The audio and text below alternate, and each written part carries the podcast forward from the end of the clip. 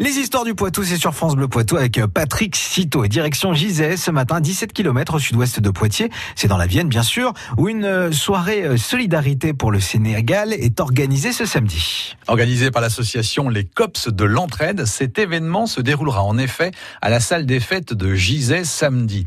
À l'occasion de cette soirée de solidarité pour le Sénégal, une collecte de lunettes, médicaments et fournitures scolaires est notamment prévue.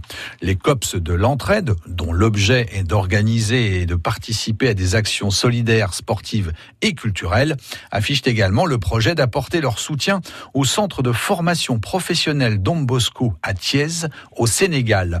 Une belle aventure solidaire qui prolonge les actions déjà réalisées par cette association. Dans un tout autre registre, la commune de Gizet s'est également investie dans la commémoration du centenaire de la Première Guerre mondiale. Et comment se traduit cet hommage?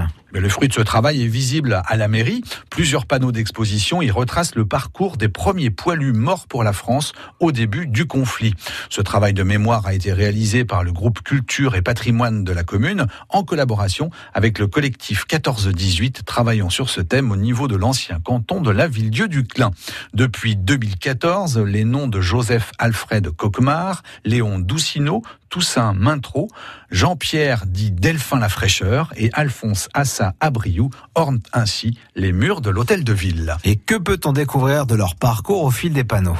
Sur chacun des panneaux se trouve la reproduction de l'acte de naissance du poilu et la fiche matricule de son parcours militaire. Le support peut être également enrichi par un extrait du journal de marche quand il existe. Ce document retrace en fait le déroulement de la journée pendant laquelle le combattant a perdu la vie. Des documents photographiques viennent compléter la présentation des soldats disparus. Le travail de recherche a également permis d'honorer la mémoire d'autres poilus.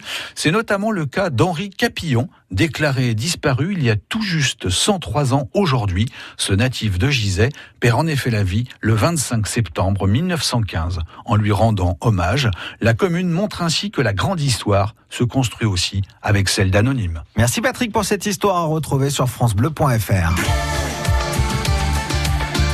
France Bleu Poitou.